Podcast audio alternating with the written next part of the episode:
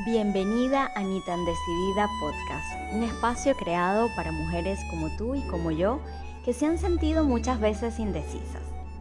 Mi nombre es Romy Elena y soy quien está detrás de todo esto. Mi verdadera intención es que exploremos juntas, ojo, pero sin juicios, a la indecisión y profundicemos tanto, tanto que puedas reconciliarte con tu yo decidido, porque sé y te garantizo que es posible. En este episodio de hoy hablaremos del laberinto de la indecisión. No sé si a ti te pasa, pero a mí los laberintos siempre me han despertado como cierta curiosidad.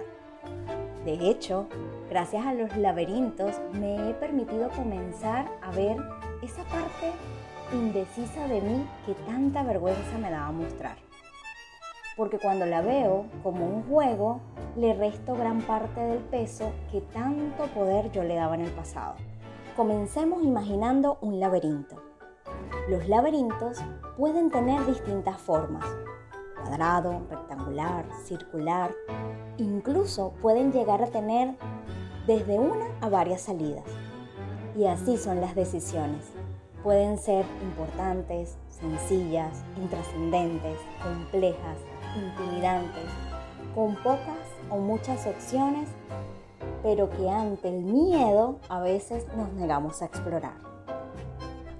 Cuando se entra en un laberinto, la persona se siente desorientada, dejándose perder y jugando a superar el miedo.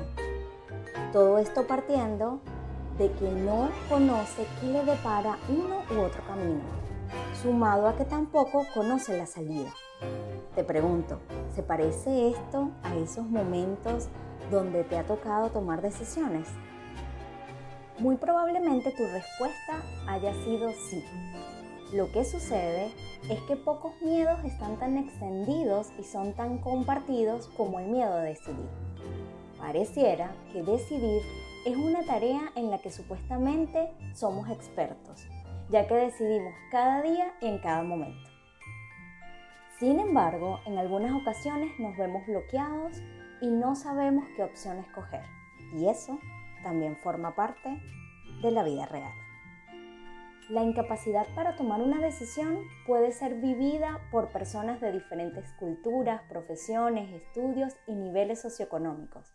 Así que no te sientas mal ni te avergüences de tener miedo a decidir. Lo sé, vivimos en una sociedad donde sentir indecisión es sinónimo de fracaso, inseguridad, dudas, control, pero olvidamos que cada vez más estamos cargados de información, conocimientos y con una gran variedad de opciones para casi todo. Y esto quizás nos hace pensar que podría facilitarnos la toma de decisiones. Sin embargo, muchas veces es el contar con tantas opciones lo que hace difícil la tarea de decidir y nos conduce precisamente al llamado bloqueo. Como vemos, el miedo a decidir influye bastante en nuestras vidas. Así que ya para cerrar este episodio, mi invitación para ti que me escuchas va enfocada hacia conocerte muy bien, ya que solo así podrás conseguir la libertad de ser tú misma, reconociendo y transformando tus miedos y te aseguro que asociada a esa libertad está el hecho de poder conectar con tu yo decidido. Gracias por acompañarme en este nuevo caminito del Tingualtán.